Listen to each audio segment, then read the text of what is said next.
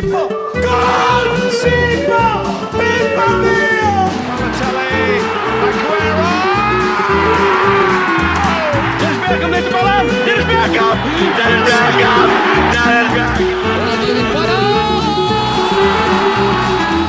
Willkommen zur heutigen Folge. Ihr hört From the Stands, den LV11 Podcast.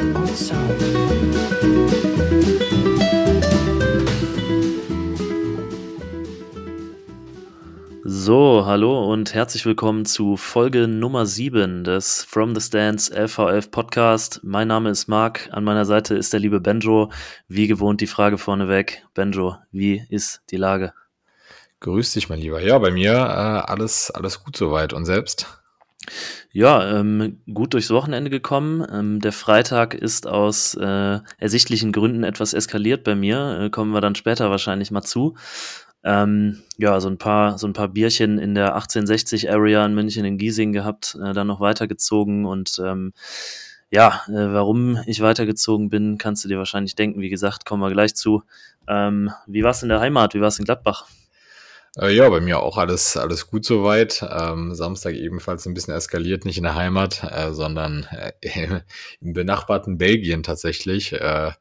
Auf einem Junggesellenabschied. Ähm, da gab es auch das ein oder andere Kaltgetränk. Äh, dementsprechend auch äh, etwas verkürztes Bundesliga-Wochenende, was die, was die Live-Views anging. Aber ähm, ja, das habe ich am Sonntag alles nachgeholt, ähm, mich Wunderbar. da nochmal auf den neuesten Stand gebracht und ich bin, ähm, ich bin beruhigt. Wäre auch sonst ein schlechtes Wochenende, wa?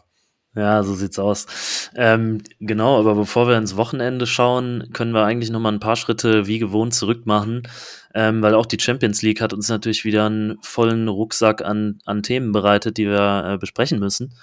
Mm, und insofern würde ich sagen, lass uns vielleicht mal chronologisch anfangen. Benfica zu Hause zwei Stück von Inter bekommen. Ähm, vielleicht nicht ganz zu erwarten gewesen. Ähm, also grundsätzlich mal zu den Matchfacts. Ähm, ist ja erstmal so, dass Benfica äh, unter Roger Schmidt ziemlich aufgeblüht ist, haben äh, auch zuletzt bis auf eine bis auf eine Niederlage gegen Porto tatsächlich acht Spiele in Folge gewinnen können, sind auf Meisterkurs in der Heimat. Ähm, ja, und jetzt haben sie zu Hause 2-0 gegen Inter verloren, relativ sensible Niederlage. Ähm, ja, von, also vorneweg mal, was sagst du dazu? Ähm, Wäre es für dich so erwartbar gewesen? Und ähm, ja, wie, wie, wie siehst du die Sache so?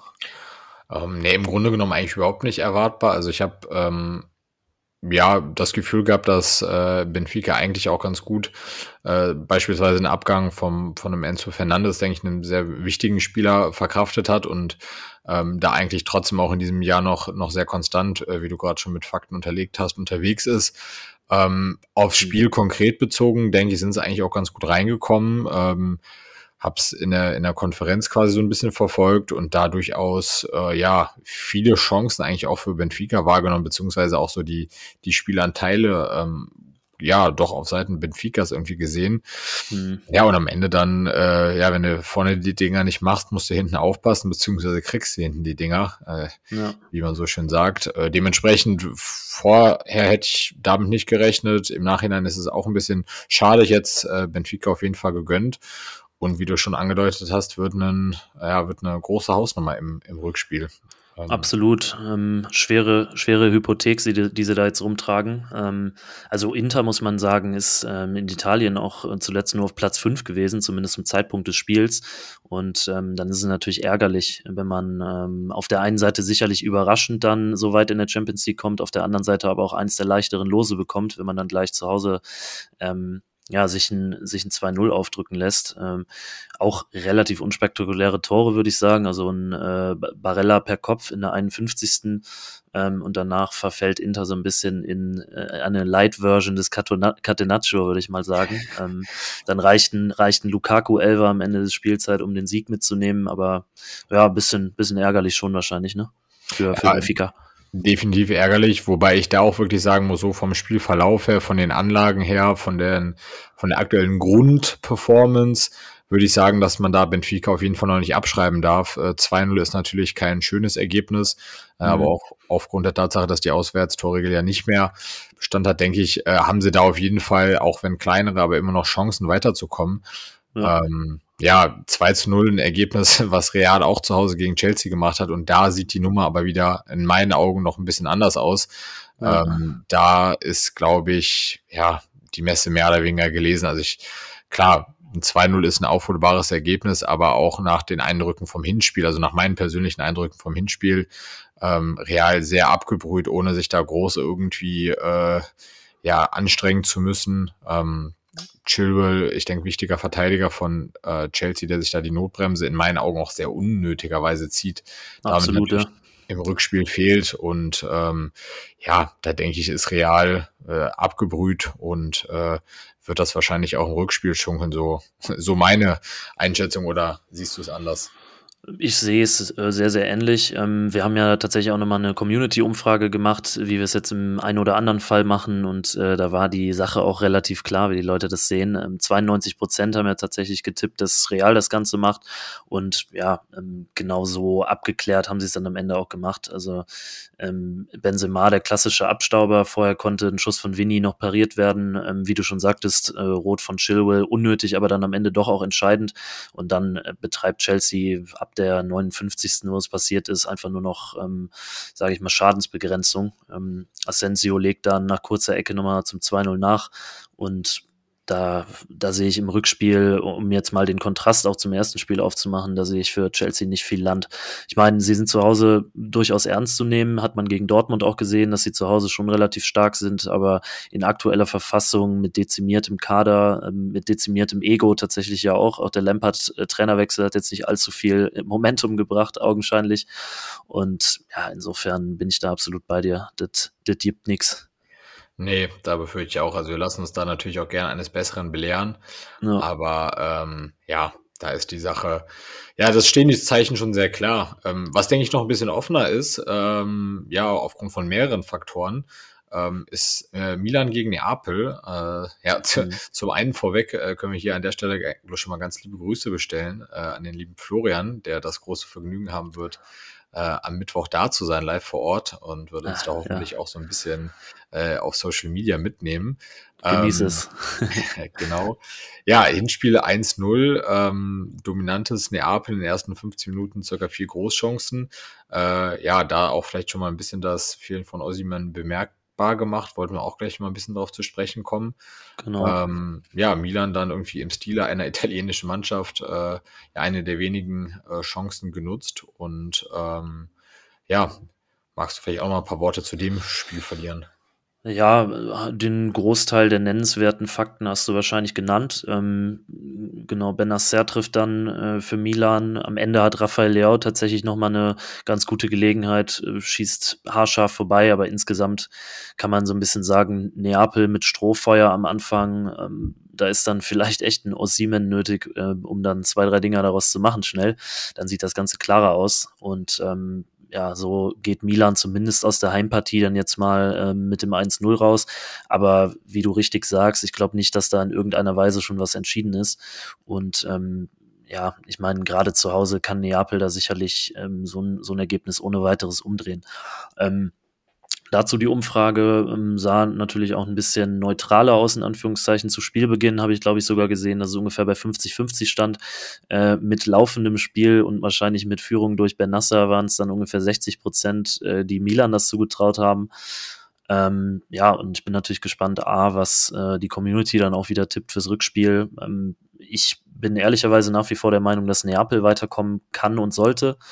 Ähm, aber ja, wir, wir lassen uns wie auch bei den anderen Spielen natürlich äh, die Spannung offen und gerne eines Besseren belehren. Ja, so sieht es aus. Ähm, da vielleicht dann auch nochmal kurz eingehakt, ich hatte es äh, gerade eben schon angedeutet. Victor Osimen im Hinspiel noch verletzt gewesen, jetzt am Wochenende wieder äh, ja beim, beim etwas vielleicht enttäuschenden 0-0 äh, sein Comeback gegeben. Ähm, dementsprechend dürfte er auch für die Partien jetzt unter der Woche wieder zur Verfügung stehen. Äh, mhm. Ich muss sagen, ich habe ihn irgendwie noch so ganz dunkel aus Wolfsburger Zeiten in Erinnerung und äh, muss da ganz offen sagen, dem hätte ich so eine Karriere oder jetzt auch so eine Saison, wie er gerade ähm, in Italien spielt, nicht wirklich äh, zwingendermaßen zugetraut äh, für mich doch eine sehr überraschende Entwicklung äh, genommen. Ja. Ähm, oder äh, täuscht mich da einfach mein Fußballauge? Hast du es vielleicht auch schon damals anders gesehen? Ich wusste das natürlich schon, dass er definitiv irgendwann teuer wird und super viele Tore schießt. äh, nee, also ich wusste das wahrscheinlich nicht besser als irgendwie der Trainerstab bei Wolfsburg, der ihn äh, sieben Tage die Woche verfolgt hat und da hat man das sehr ähnlich gesehen. Ne? Also du hast äh, ähm, ihn ausgeliehen an Charleroi, äh, wurde es ausgeliehen, äh, wo die Leihe dann zu Ende war, äh, hat Charleroi ähm, eben die, äh, die Kaufoption gezogen und äh, von dort aus ist er dann weitergezogen nach Lille. Ähm, dann wiederum äh, den Sprung zu Neapel gemacht für 75 Millionen bereits. Und ja, vielleicht bei aktuellem Marktwert von 100 Millionen kann man dann auch hier nochmal nachfragen. Ich habe wegen Colomboani schon letzte Woche rumgebohrt. Ähm, ist das ein, ist das ein Bayern-Kandidat? Wer ist es denn jetzt? Ja, das ist eine gute Frage. Ich muss sagen, ähm, um den Punkt nochmal aufzugreifen, 75 Millionen, als ich äh, die Ablöse da 2021 äh, gesehen habe, dachte ich mir, pff, verrückt ist er niemals wert. Er belehrt mhm. mich jetzt auch gerade irgendwie dieses Jahr an, eines Besseren äh, in 24 Spielen in der Serie A 21 Tore und, ähm, und fünf Vorlagen. Das ist schon, ja. ist schon sehr stark und auch irgendwie so in den Spielen, die ich gesehen habe, wirklich einfach mit einer unglaublichen Präsenz, mit einer Power, mit einer Wucht und ja, du hast irgendwie das Gefühl, äh, der Mann kann das Spiel verändern. Äh, ja. Um da auf deine Frage zurückzukommen, ähnlich wie Kolomoani. Äh, und ich muss sagen, ich finde ihn vom, von der Robustheit her nochmal einen Schritt weiter und irgendwie vom Kopfballspiel. Und ja, so ganz blöd vom Gefühl gesagt, ähm, würde ich ihn eher beim, beim FC Bayern sehen als äh, Kolomoni, weil ich ihn ähm, Stand jetzt vielleicht noch als ja, nochmal einfach einen Schritt weiter sehen würde und das mhm. ähm, würde den Bayern, glaube ich, ganz gut zu Gesicht stehen.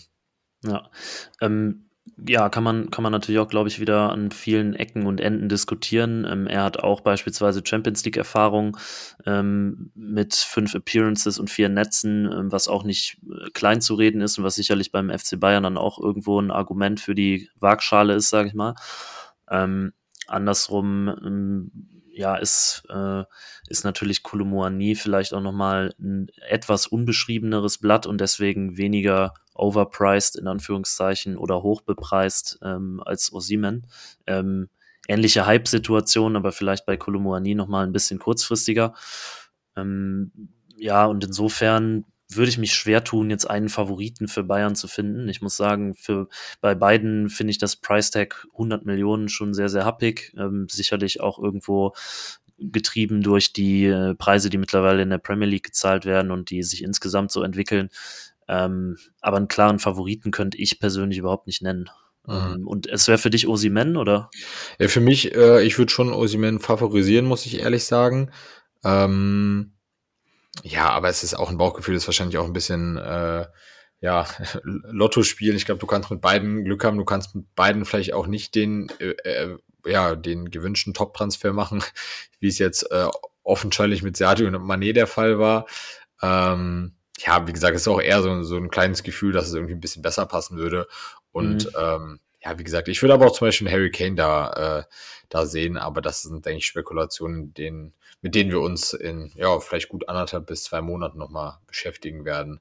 Ja, absolut. Ähm, und äh, ich meine, ich mein, ähm, fairerweise, dass man, wenn du jetzt nochmal gerade den Namen Harry Kane reinwirfst, dass man nicht unbedingt immer nur nach, äh, nach Namen kaufen darf und dass halt super viel Randomness auch dabei ist, sieht man jetzt äh, im Fall Manet wieder. Ähm, also ich glaube, ich habe keine Lust, diese, dieses äh, Manet-Sané-Thema aufzumachen, aber geht auch darum, dass man natürlich da ganz andere Erwartungshaltungen hatte und ihn eigentlich für einen planbaren äh, super Transfer gehalten hat und sich das irgendwie jetzt bis dato zumindest als äh, absolut das Gegenteil rausstellt.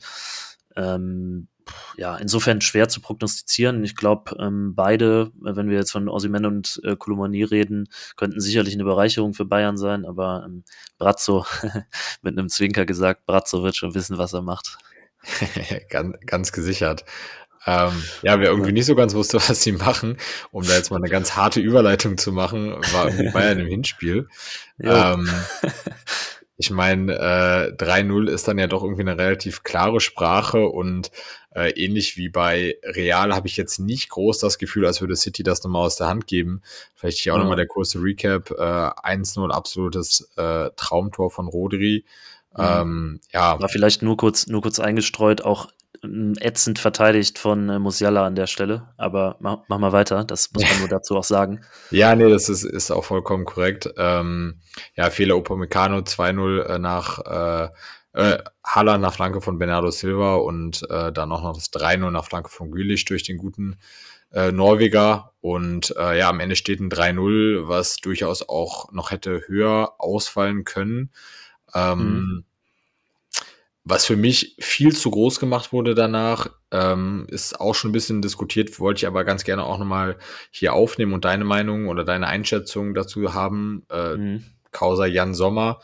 In meinen Augen ja, ein, zwei Zentimeter mehr und man kann vielleicht an den äh, Schuss von Rodi noch drankommen. Ich bin aber überhaupt nicht dabei zu sagen, dass ein Manuel Neuer so einen Ball auf jeden Fall hat.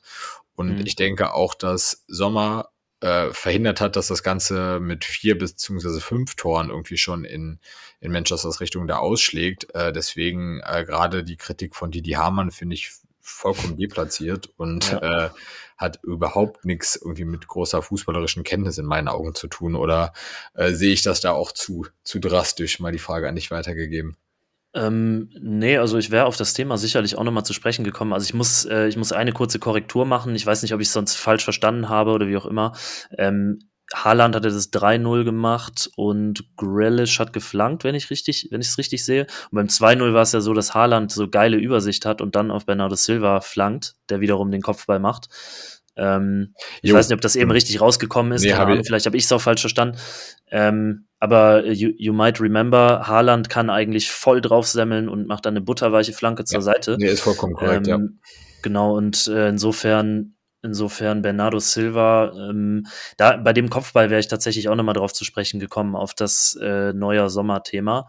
Äh, zum einen bei dem Rodri-Tor würde ich sagen, wäre es frech, ähm, da irgendwie was, äh, was Jan Sommer anzukreiden, weil das einfach ein brillanter Schuss ist, weil es vorher auch nicht schlecht, äh, auch nicht gut verteidigt ist von Musiala, wie schon gesagt, und ähm, er dann einfach genug Platz hat, um das Ding reinzuschweißen. Und ich glaube, mit der Wucht ähm, ist es ist es auch irgendwo ein bisschen wahnwitzig anzunehmen, dass ein Torwart äh, den haben muss oder dass ein Ersatz für Manuel Neuer den haben muss. Das, das zum ersten.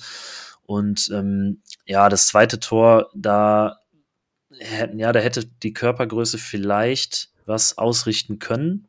Ähm, weil der Kopfball jetzt nicht so super platziert war, aber auch da würde ich es überhaupt nicht voraussetzen, ähm, weil der Ball halt von Bernardo Silva bewusst gegen die Laufrichtung von Sommer halt geköpft wird. Und ähm, das wäre das wäre einfach frech anzunehmen, dass auch ein Neuer die, die Dinger gehabt hätte. Und wie du schon richtig sagst, ähm, Sommer reagiert hervorragend in anderen Situationen.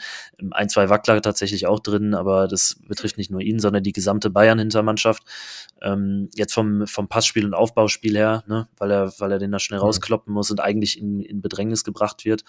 Ähm, also auch nicht 100% sein Ding. Ich will ihn jetzt natürlich nicht bei allem verteidigen, aber ich glaube schon, summa summarum war es gut, Jan Sommer zwischen den Pfosten zu haben. Sonst kriegst du da auch gerne mal 5-0 auf die Schnauze.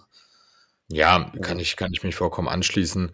Ähm, und ich sehe da wirklich eher dann, ähm, ohne dass man da jetzt wirklich auf einen großen Sündenbock gehen muss, aber äh, wenn man ein paar Fehler ausmacht, dann muss man die leider, glaube ich, bei Upamecano ausmachen.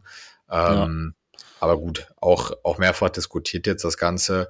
Äh, vielleicht nochmal abschließend zu dem Thema, ähm, dass äh, ja der neue Chefcoach Thomas Tuchel das Ganze als äh, ja ausgeglichen und auch als, als gute Partie zumindest über weite Strecken wahrgenommen hat. Äh, mhm. Würdest du das so stehen lassen oder würdest du ihm da ein wenig widersprechen? Ja, also ähm, das Stichwort Schock verliebt hat mich dann selber etwas geschockt von ihm, muss ich sagen. Mhm. Ähm, also ich weiß jetzt nicht, ob das auf den Trainingsmodus oder auf tatsächlich dieses Spiel bezogen war. Letzteres würde mich dann tatsächlich etwas verwirren, weil für mich ist es schon so, dass ähm, Mannschaften auf dem Platz standen, die in zwei Qualitätsclustern spielen. Ähm, Manchester City, ähm, auch mit dem, was Akanji beispielsweise mittlerweile in der Verteidigung liefert, was ein De Bruyne im Mittelfeld liefert. Ähm, ja, Haaland brauchen wir gar nicht von Anfang ähm, und auch das gesamte Gefüge darum. Also da tun sich für mich eigentlich überhaupt keine Lücken aktuell auf. Ähm, dass das in der Premier League nicht die absolut dominante Mannschaft ist, zeigt, wie stark die Liga tatsächlich ist und wie stark. Arsenal aktuell auch ist. Ähm, aber für mich standen da schon ähm, zwei unterschiedlich und deut deutlich unterschiedlich gute Mannschaften auf dem Platz. Ähm, Bayern hat sicherlich eine Druckphase, insbesondere Beginn zweiter Halbzeit gehabt, aber da dann davon auszugehen, ähm, dass man, dass man was hätte holen können, finde ich ein bisschen viel des Guten, muss ich ganz ehrlich sagen. Ja, kann, kann ich mich nur anschließen und vielleicht noch letzte Ergänzung dazu, äh, bevor wir den Sack dann auch zumachen. Mhm. Äh, es war für mich auch körperlich einfach ein Unterschied. Man hat das, finde ich, in ein, einigen Situationen gesehen, äh, wo einfach eine ganz andere Robustheit äh, von ja, den Engländern, sage ich einfach mal, an den Tag gelegt wurde, die äh, ja auch dazu geführt haben, dass man im Regen von Manchester, denke ich, bei den, bei den Münchnern ja ein klein wenig eingeschüchtert vielleicht auch war. Ähm, und das Spiel dann, wie du schon ganz richtig eingeordnet hast, vollkommen verdient und ich denke auch nicht unverdient in der Höhe verloren hat. Ja, also man hat durchaus nach dem 2-0 gesehen, dass eben die, die Knie ein bisschen zu schlottern begonnen haben, auch bei den, bei den großen Überbayern. Und ähm, also ich mal mir da ehrlicherweise wenig fürs Rückspiel aus. Können wir auch gleich nochmal drauf kommen. Ähm, ja, aber ich bin natürlich grundsätzlich bei dir. Also äh, das war nix und das waren zwei, äh, zwei Qualitätsklassen. Ne? Und ich glaube, damit können wir ansonsten die, die, die Champions League-Thematik auch zumachen und mal in die Bundesliga springen. Sehr gerne. Ja, magst du vielleicht direkt starten? Wir haben ja hier immer so diese kleinen äh, Präferenzen, was die Vereine angehen. Wir wollten das Ganze heute auch äh, chronologisch angehen und du hast ja. es ja auch eingangs schon gesagt, der Freitag ist etwas eskaliert. Warum ist denn der Freitag etwas eskaliert? Ja, en endlich darf ich. äh, der Freitag ist aus besagtem Grund Schalke 5 zu 2 gegen Hertha BSC ein bisschen eskaliert. Ähm, und äh, ja, also zunächst mal muss man sagen, man hat bei Schalke ähm, einiges gesehen, ähm, was man gegen Hoffenheim auswärts nicht gesehen hat. Ähm, und ich glaube tatsächlich auch, dass immer die starke Heimkulisse dazu ein gutes Stück beiträgt. Ähm, also auch in Hoffenheim hatte man, wie gesagt, 15.000 Leute dabei, haben wir letzte Woche thematisiert. Aber ähm, ja, ich glaube schon einfach, dass die volle Arena, ähm, die Bock auf das Spiel hat, das schon nochmal den nötigen Push gibt und dementsprechend die Heimbilanz bei Schalke auch, äh, auch gar nicht so übel aussieht wie vielleicht die Auswärtsbilanz. Äh, zusätzlich kommen dann Moritz Jens und äh, Kaminski zurück. Ähm, das hast du in der gesamten Kompaktheit auf jeden Fall auch ganz klar gemerkt. Ähm, ja, und dann geht's relativ munter los. Äh, Skarke mit dem Schlenzer in den langen, äh, in den langen Knick äh, zum 1-0 in der dritten Minute. Das hat natürlich Spaß gemacht. Ähm, dann ist Berlin kalt erwischt. Äh, Bülter köpft, äh, köpft am langen Pfosten in der 13. direkt zum 2-0 ein und ähm, dann hast du eigentlich erstmal Ruhe. Wo ich dann so ein bisschen äh, einen Hals bekommen habe, ist natürlich, äh, dass so kurz vor der Pause Jovetic dann den Anschlusstreffer macht, eigentlich auch bei einem ziemlichen Scheißtor ähm, beziehungsweise einem, einem relativ unnötigen Tor, wo er durch einige Leute durchschießt. Ähm, gut, ja, und dann äh, macht natürlich äh, Terodde nach der Pause, äh, sorgt direkt mal wieder für klare Verhältnisse. 3-1, nachdem äh, Karaman da auf der rechten Seite wegflitzt. Ähm, dann wunderschöner Heber aus meiner Sicht auch von Bülter, ähm, der irgendwie so ein bisschen aus meiner Sicht mal hui, mal fui ist. Also wenn er trifft, dann trifft er irgendwie gefühlt doppelt und dann trifft er auch relativ schön. Äh, zuletzt zum Beispiel auch so einen Hackenschlenzer gehabt mal. Ähm, von Latza da ganz gut in Szene gesetzt worden in dem Fall. Ja, und das Sahnehäubchen äh, gibt dann am Ende von Kaminski ähm, in, äh, in alter Ronaldo Manchester United Manier ähm, zum, zum 5 zu 1 via Knuckleball. Äh, muss ich sagen, war ich sehr irritiert. Konnte, konnte man das erwarten oder war nur ich da überrascht? Das konnte man in keinster Weise erwarten. ähm, und äh, nee, insofern, äh, es war ein sehr, sehr gelungener Freitag aus meiner Sicht, aus Schalker Sicht. Und ähm, ja, äh, die Fragen, die sich dann nach Sandro Schwarz und Koda gefallen lassen mussten, das tut einem natürlich schon ein bisschen leid, weil die, der Antwortrahmen dann etwas eingeschränkt ist nach so einem Spiel für Berlin. Aber ja, also Berlin kann aus meiner Sicht auch runter, ist mir wurscht. Ja, haben da jetzt ja auch die Notbremse gezogen, um das hier vielleicht auch nochmal kurz äh, der Vollständigkeit halber zu erwähnen. Pardadei, dritte Amtszeit jetzt. Äh, ich bin mal gespannt, ob das den nötigen Impuls nochmal gibt. Ähm, ja, ich, ich würde es einfach mal ganz vorsichtig zu bezweifeln wagen, aber äh, ja, warten wir da mal ab, was da vielleicht noch ein kleiner Wermutstropfen ist. Ähm, ja, mit Tim Skarke, Ralf Herrmann und Cedric Brunner natürlich jetzt drei Verletzungen äh, zu ja. beklagen, die da irgendwie schon, ja, das Ganze nochmal so ein bisschen äh, trauriger dastehen lassen. Äh, nichtsdestotrotz äh, wollte ich mich da auch noch mal kurz anschließen. Wieder unglaublich starke Kulisse und äh, ja, gerade so ein Ausrufezeichen gegen einen direkten Konkurrenten ähm, kann einem dann natürlich auch wirklich nochmal ganz, ganz wichtigen Aufwind äh, für, die, für die noch anstehenden Partien geben. Mhm. Ja, nee, gehe ich mit. Also ähm, auf der Trainerposition in Berlin hätte ich tatsächlich eher mit Querlix gerechnet. Ähm, ist jetzt anders gekommen, aber vielleicht kommt das ja woanders noch. Ähm, und was aber aus Schalker Sicht natürlich ein bisschen ärgerlich war, äh, warum verdammt nochmal ähm, punktet denn Hoffenheim in München? Ja, ich, ich hatte lustigerweise vorher noch äh, zu einem Kollegen gesagt, also gut nach dem Spiel gegen City und jetzt nach den letzten Wochen äh, Heimspiel äh, in der Allianz Arena gegen ja wirklich dieses Jahr schwache Hoffenheimer, das dürfte eigentlich mal wieder so ein klassisches 6-0 geben. Ja. Ähm, so die Sphäre hatte ich da irgendwie erwartet und ähm, eben schon angedeutet, ich habe es nicht im, im Live verfolgt, aber dann beim Blick auf dem ähm, auf dem Ticker äh, gesehen, 1-1 kurz vor Schluss, wo ich mir auch dachte, ja, das ist irgendwie nicht mehr der gewohnte FCB. Ähm, ja, Pavard vielleicht noch einer der beständigsten die letzten Wochen, der dann auch das, äh, das 1-0 macht. Ähm, zwischenzeitlich ja auch das vermeintliche 2-1 noch gemacht hatte, äh, aber ja. da dann doch auch im Abseits stand. Aber insgesamt doch wirklich mehr als enttäuschend, äh, die Münchner Bayern. Ja, kann man, kann man durchaus so sagen. Äh, Cancelo und Müller waren zum Beispiel zurück in der Startelf gegenüber dem City-Spiel. Ähm, aber auch das hat jetzt nicht wirklich dafür gesorgt, dass man beispielsweise vorne kaltschnäuziger und zielstrebiger wird.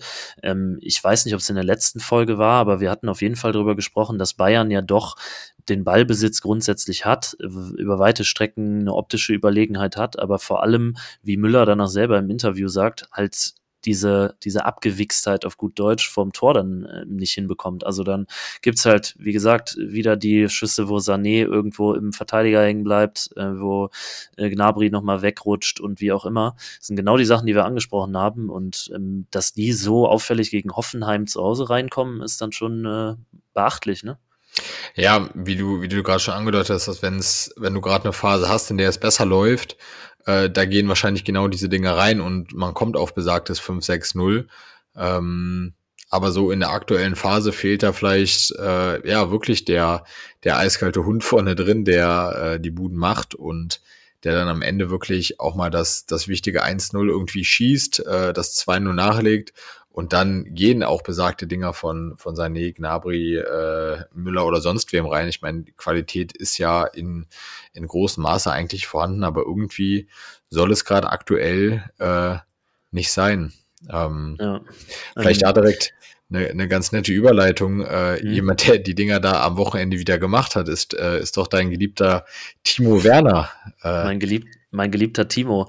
Ähm, Komme komm ich sofort zu. Ich hätte noch einen Punkt gehabt. Ähm, und zwar, ähm, ich, ich würde gerne, also wir machen ja wahrscheinlich am Ende der Saison nochmal so einen Kassensturz, was ist insgesamt passiert, was ist, ähm, was ist oben in der Meisterschaft dann final passiert und so weiter.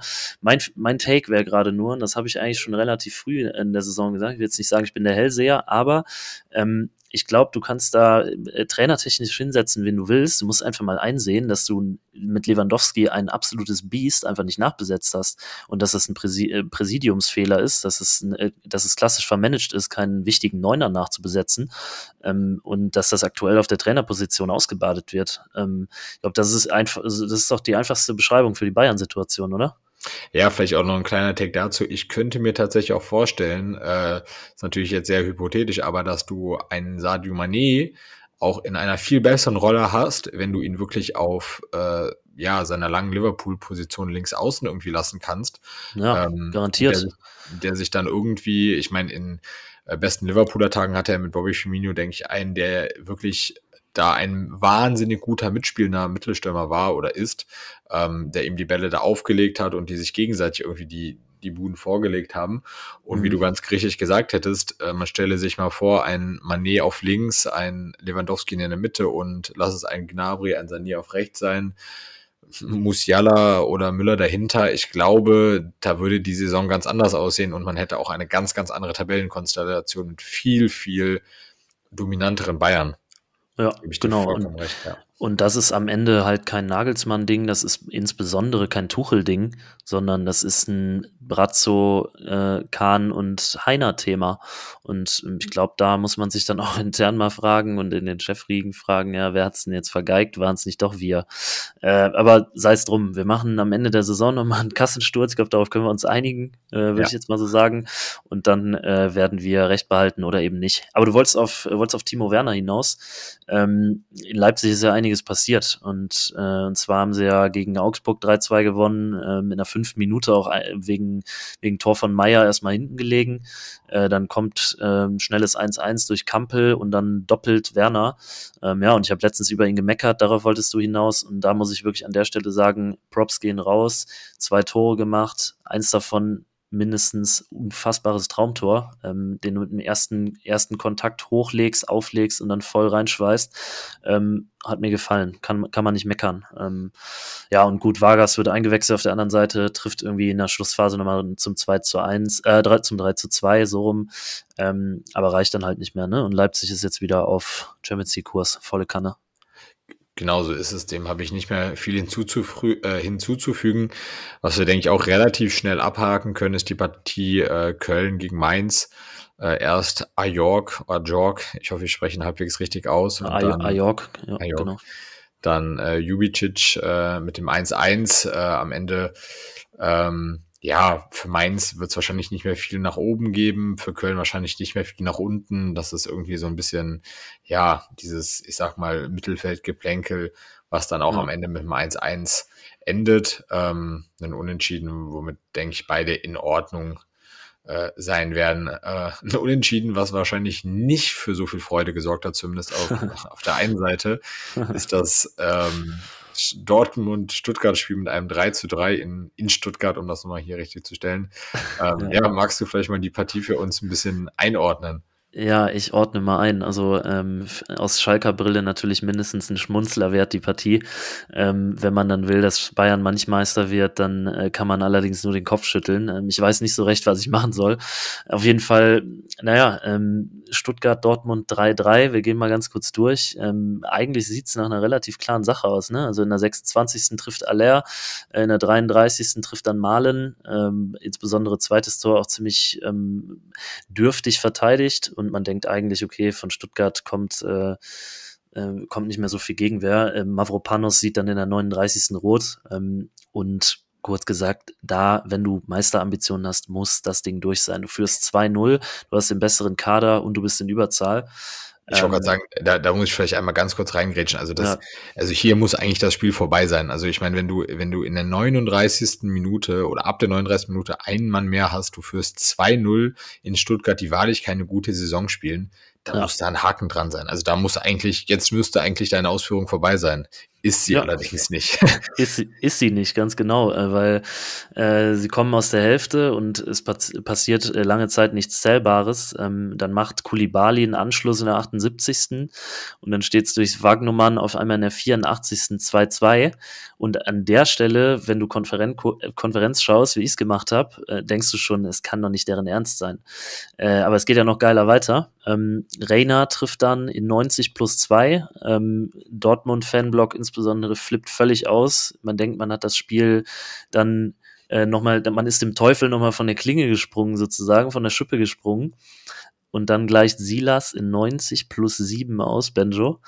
Äh, also da, spätestens da, wusste ich wirklich nicht mehr, wo vorne und hinten ist. Also ich sitze hier auch wieder mit einem Kopfschütteln, einem ungewollten Kopfschütteln äh, vor, vor, meinem, äh, vor meinem Mikro. Also das ist wirklich, ähm, ja, es kann nicht sein. Also ich habe gerade auch wirklich nochmal gedacht, wir hatten ja in der letzten Woche die Thematik, die wir auch heute nochmal aufgreifen und die eigentlich jetzt, finde ich, so gut passt wie wahrscheinlich sonst nicht mehr an diesem Spieltag.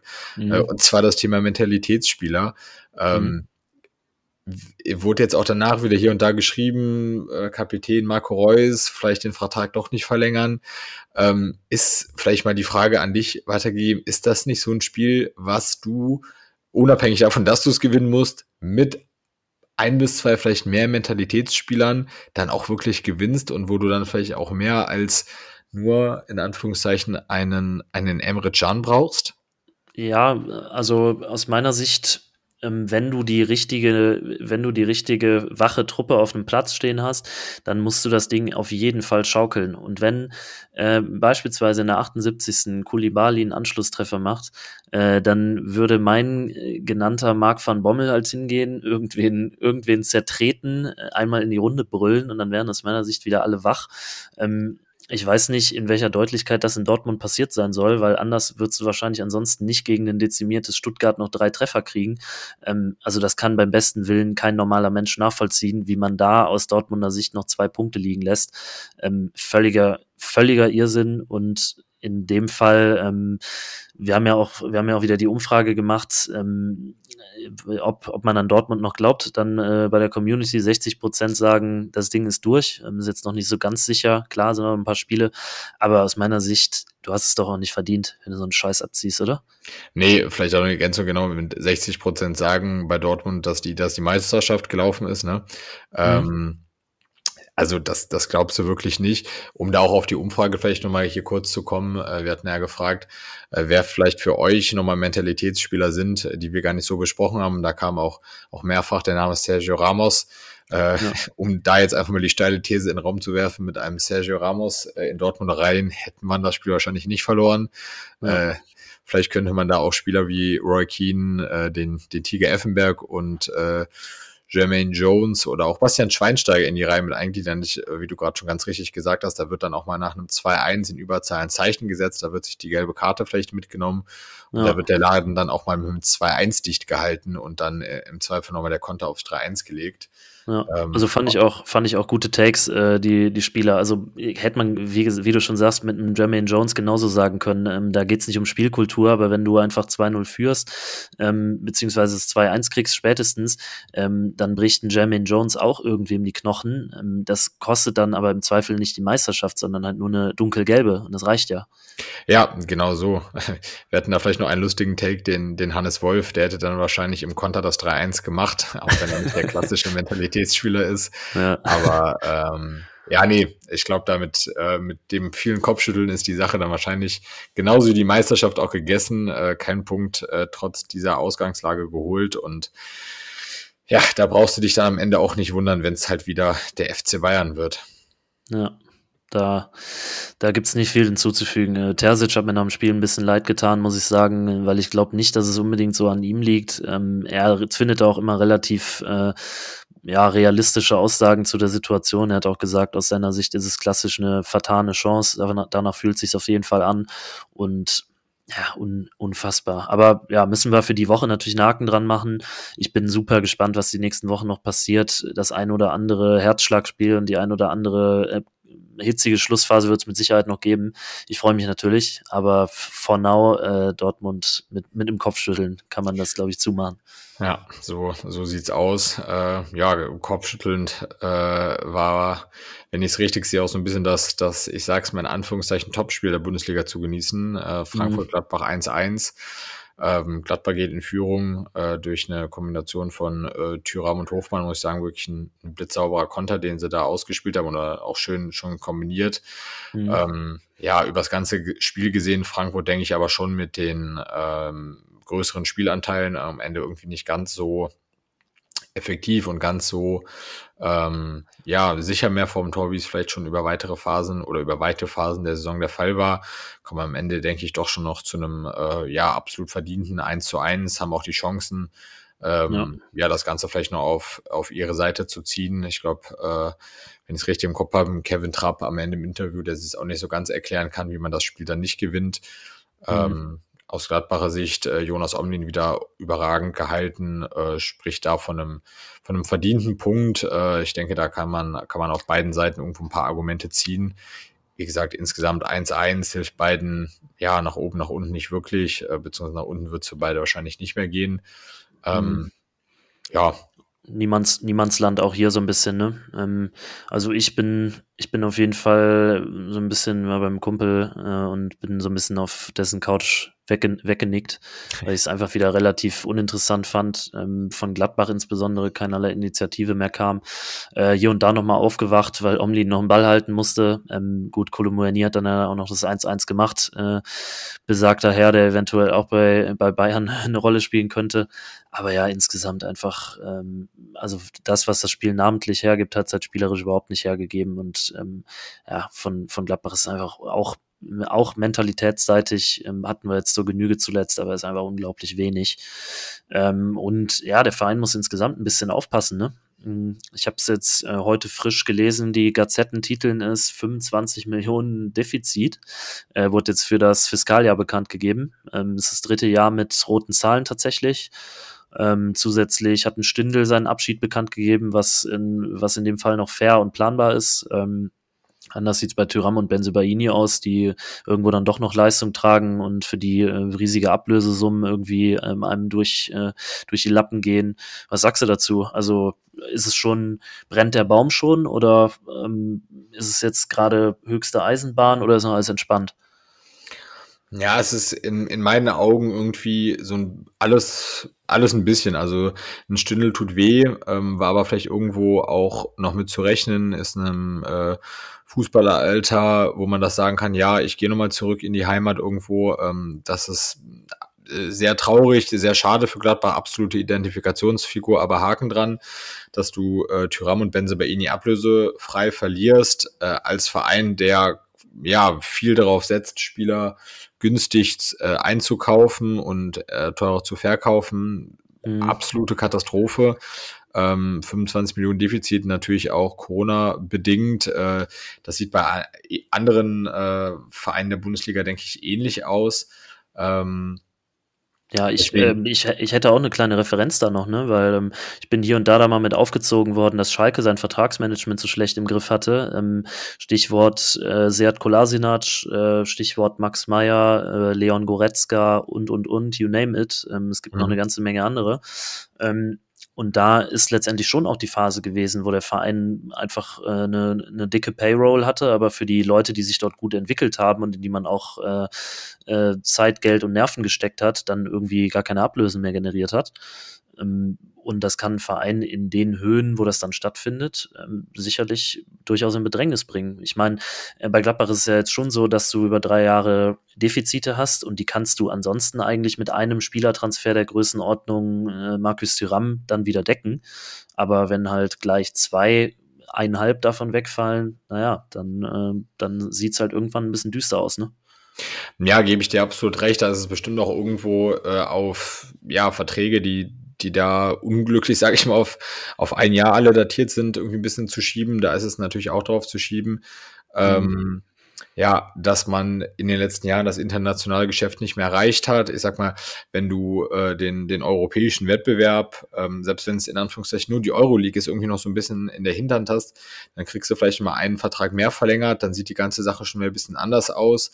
Was man ja auch nochmal dagegen stellen kann, äh, ist ein Spieler wie Manu Kune, der ähm, ja vermutlich, äh, sprechen wir wahrscheinlich auch nochmal irgendwann drüber, im, im Sommer für einen ja, stolzen Millionenbetrag, der sich, ja, sagen wir mal, um die 40 Millionen vielleicht bewegen wird, wechseln wird, mhm. dann sehen deine Zahlen auch wieder ein bisschen anders aus, wobei man da dann auch wieder das Argument gegenhalten kann, das Geld muss ganz, ganz dringend dann auch wieder investiert werden, um deinen Kader einfach ein bisschen genau. umzustrukturieren oder ordentlich umzustrukturieren, um es ganz ehrlich zu sagen. Mhm. Ähm, aber ja, da muss man sich auf jeden Fall in weiten Teilen noch an die eigene Nase packen, gucken, dass man da jetzt wieder eine andere Konstanz reinbekommt und äh, ja, der Mannschaft ein neues Bild verpasst, sodass man dann im, ja, im nächsten Jahr und spätestens übernächsten Jahr wieder angreift und da auch wieder zu dem wird, was den Verein über, über viele Jahre ausgemacht hat. Ja, ist richtig. Ähm, also ich glaube, jetzt ist eigentlich genau die Phase, die die schwierigste seit einigen Jahren ist. Ähm, also ich glaube, es war immer schwierig, es war immer irgendwo ähm, auf Kante genäht finanziell und ja, trotz aller Geschehnisse, sage ich mal, hat ein Eberl da einen super Job gemacht. Aber jetzt ist wirklich so die Phase, wo du mit sehr dezimierten Finanzen äh, eine Reihe an sehr guten Entscheidungen treffen musst, um A, deinen äh, sportlichen Ansprüchen gerecht zu werden und B, deine Kassen einigermaßen im Griff zu haben. Ähm, zusätzlich fallen die ja wegen der wirklich äh, durchschnittlichen bis unterdurchschnittlichen Saison, also unterdurchschnittlich äh, von, äh, von dem, was man von sich erwartet, durchaus, äh, fallen die halt auch die internationalen Einnahmen weg, äh, was nicht klein zu reden ist und tja, dann, äh, also es muss, es muss sensibel gewirtschaftet werden. Das kann man da, kann man da, glaube ich, äh, ganz gut folgern, oder? Ja, definitiv. Also aus wirtschaftlicher Sicht muss da, muss da aufgepasst werden. Da muss ja ein bisschen äh, wieder zurück zu den Wurzeln gegangen werden, vielleicht auch ein bisschen mehr wieder die Ju Jugend, die eigene Jugendarbeit integriert werden und ähm, und der Benjo muss natürlich auch das ein oder andere Bier zusätzlich nochmal in der Nordkurve trinken. Ja, da muss man sich auch mal in die eigene Nase packen. Da muss finan finanziell auch mal unter die Arme zu greifen, ein bisschen, ne? Ja, man hilft da ja, wo man kann. Da, da will man sich ja nicht lumpen lassen. Hervorragend. Ähm, das, das sollten wir mal vielleicht im Laufe der Saison auch nochmal zusammen hinkriegen. Das würde mich, würde mich natürlich sehr freuen. Ja, ähm, ganz meinerseits. Ja, auf die, auf die Kader-Thematiken, äh, nicht nur von Gladbach, sondern auch von, von anderen Bundesliga-Vereinen, werden wir, denke ich, auch äh, im Sommer nochmal zu sprechen kommen. Ja. Ähm, wollen wir uns vielleicht äh, noch einmal kurz dem Bundesliga-Sonntag widmen und den, den Spieltag einmal abrunden? Ich denke mal, das geht, geht relativ schnell. Ich würde mal Gerne. eben mit, ähm, mit Freiburg ja. gegen Bremen starten. Ähm, Flieg mal rein. 2-1 ähm, ja, in Bremen gewonnen, denke ich, ein Spiel, was äh, ja, was genauso laufen kann. Bitter für Bremen natürlich, äh, dass Niklas Füllkrug ausfällt. Ähm, die Lebensversicherung so ein bisschen dieses Jahr. Äh, andererseits ist dann auch keine, keine Schande, sage ich mal, gegen Freiburg zu verlieren. Das ja. Spiel, denke ich, eine, eine mehr als grundsolide Saison und äh, ja, nehmen dann drei Punkte vom, aus dem Weserstadion mit. Ja, ähm, Punkte mitnehmen könnte man eigentlich, äh, oder einen Punkt mitnehmen könnte man auch so formulieren, wenn man von Bochum Union spricht. Ähm, aus Schalker Sicht natürlich auch wieder mühsam, aber ähm, andersrum Chapeau an Bochum, ähm, dass sie da jetzt aktuell so ein bisschen wieder den grünen Zweig gefunden haben. Ähm, und dass sie, sage ich mal, aus Köpenick da einen Punkt entführen können, ist natürlich, ähm, ist natürlich gar nicht übel.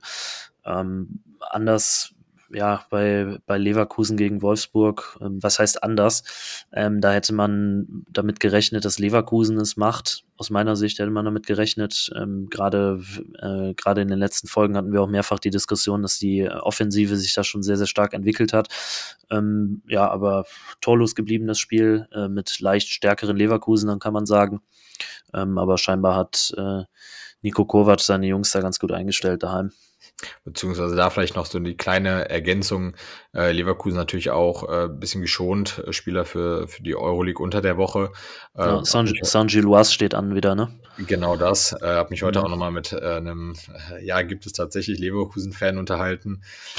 ähm, der da auch nochmal hervorgehoben hat, wie auffällig es doch ist, wie stark immer noch das, oder was heißt immer noch, wie stark das Leverkusen das Spiel von Florian Wirtz abhängig ist, äh, hat man, mhm. denke ich, auch nochmal ganz gut am Sonntag gesehen, kommt, glaube ich, irgendwas um die 70. rein und danach wird Leverkusen auch einfach wirklich stärker, gibt dem Spiel nochmal eine andere Struktur, einfach mit seiner Spielidee, mit seinem Spielverständnis, äh, doch, finde ich, erstaunlich, was für ein Impact äh, ja, ein, ein 19-Jähriger auch so ein Spiel haben kann äh, ja. in der Offensive, äh, auch wenn es dann am Ende nicht mehr für ein Tor gereicht hat und der Spieltag mit einem 0 zu 0 endet.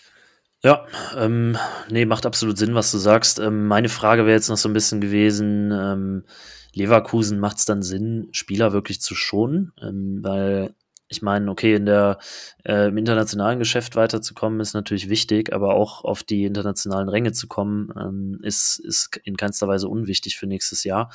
Ähm, die Gesamteinnahmen sind im nächsten Jahr dann auch nicht klein zu reden. Ähm, aus deiner Sicht nachvollziehbar, da einen Wirtz beispielsweise auf der Bank zu lassen? Ähm, in meinen Augen schon nicht unsinnig, da er auch aus einer längeren Verletzung kommt. Da sollte man, glaube ich, auch ja doch noch immer so einen jungen Spieler nicht komplett verheizen. Äh, wobei ja, ich dir auch vollkommen ja. recht gebe, dass man in der Bundesliga im, im Alltag, im Tagesgeschäft äh, da vielleicht dann auch früher reagieren kann. Also ich meine, ähm, ich denke, man kann da dann vielleicht auch nach 45 Minuten, wenn es nur null steht, ähm, reagieren und da dann auch nochmal einen Wechsel einbauen. Mhm. Ähm, aber im, im Nachgang natürlich immer ein bisschen leichter gesagt, äh, als äh, dann im, äh, im wirklichen Spielverlauf der Fall ist. Ja. Ja, und ich meine, Xabi Alonso hat das wahrscheinlich, hat die Gesamtsituation da auch nochmal ein bisschen besser im Blick als wir zwei. Insofern, äh, das, äh, das sollte wohl passen. Äh, wir hoffen natürlich, dass sie dann gegen Saint-Gilloise äh, dann äh, weiterkommen können und das schon sich gelohnt hat. Ähm, Genau, und ansonsten sind wir, glaube ich, für den, für den Bundesliga- und äh, CL-Ablauf soweit durch. Ähm, vollgepacktes Tagesgeschäft. Ich glaube, größere andere Fässer müssen wir gar nicht mehr aufmachen. Ähm, daher die Frage an dich: äh, Hast du noch Punkte zur Bundesliga, ähm, sonstige Themen? Äh, wie sieht's, ja, vielleicht noch, wie sieht's perspektivisch jetzt in der, in der Woche aus, in der Champions League? Ähm, nee, ansonsten auch keine größeren Fässer mehr zu öffnen. Wir sind ja am Anfang schon mal eingegangen, können wir vielleicht einmal den Bogen spannen. Ähm, ich würde noch einmal eben vielleicht kurz durchgehen. Wie gesagt, äh, Chelsea Real, äh, selbst wenn es irgendwie auf einen Unentschieden hinauslaufen sollte, das wird Real sehr ungefährdet, denke ich, machen. Äh, mhm. Für Neapel zu Hause, äh, da wird die Hütte brennen, rechne ich schon noch Chancen aus, könnte ich mir tatsächlich auch gut vorstellen, würde ich ihn auch sehr gönnen, ähm, dass Neapel das noch macht, ähm, da mit dem Sieg ja. am, am, Dienstag noch weiterzukommen. Mhm. Ähm, ebenso bei äh, Benfica gegen Inter. Äh, in Italien wird es natürlich schwer. Ich denke mal, die äh, äh, Italiener werden sich da hinten reinstellen, aber äh, durchaus noch Chancen für Lissabon. Und ähm, ja, trotz deutscher Brille rechne ich den, den Münchner Bayern da jetzt nicht mehr die allergrößten Chancen zu Hause aus. Ich könnte mir ja dann da auch vorstellen, dass City auch das Rückspiel gewinnen wird. Ähm, mhm. Ja, so, so meine schnelle Einschätzung. Hast du da noch einen anderen Take zu?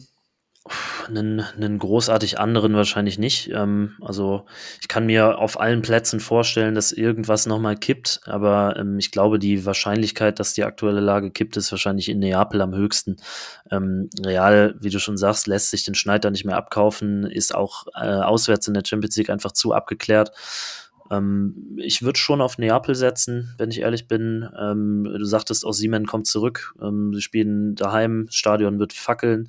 Insofern glaube ich schon, da ist was drin. Ähm, ja, Benfica traue ich ein Türchen zu, ähm, aber im vollgepackten San Siro äh, mit, mit Catenaccio vor der Hütte wird es wahrscheinlich schwierig gegen Inter, muss man fairerweise sagen. Dafür sind die Aussichten nach dem Hinspiel einfach ein bisschen zu mager. Ähm, also ich tippe, obwohl ich es mir anders wünschen würde, ähm, weil ich auch äh, Benfica-Sympathisant bin, äh, tippe ich schon eher auf Inter.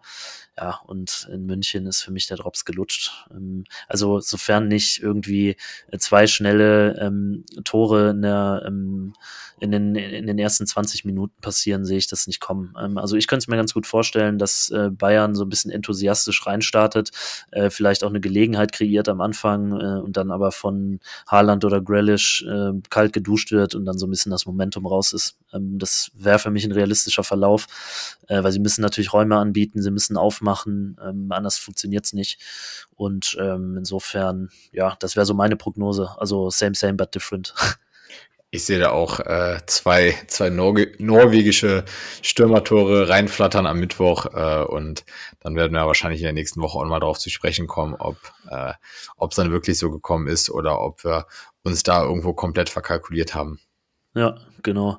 Die nächste Podcast-Schleife kommt auf jeden Fall. Ähm, ja, und damit Benjo hat äh, mal wieder super viel Bock gemacht. Äh, Tagesgeschäft macht gerade extrem Spaß, sowohl in der Bundesliga als auch in der Champions League und äh, anderen Wettbewerben. Und insofern, ich würde sagen, wir bleiben am Ball und schauen, wie die Sachen so weitergehen. In diesem Sinne, eine gute Woche und äh, Lord Jan. Macht es gut. Ciao zusammen. Freunde, vielen Dank fürs Zuhören und bis zum nächsten Mal bei From the Stands, dem LV11 Podcast. Wenn ihr am Ball bleiben wollt, dann folgt uns auf Instagram at lv11co oder checkt unsere Website www.lv11.shop.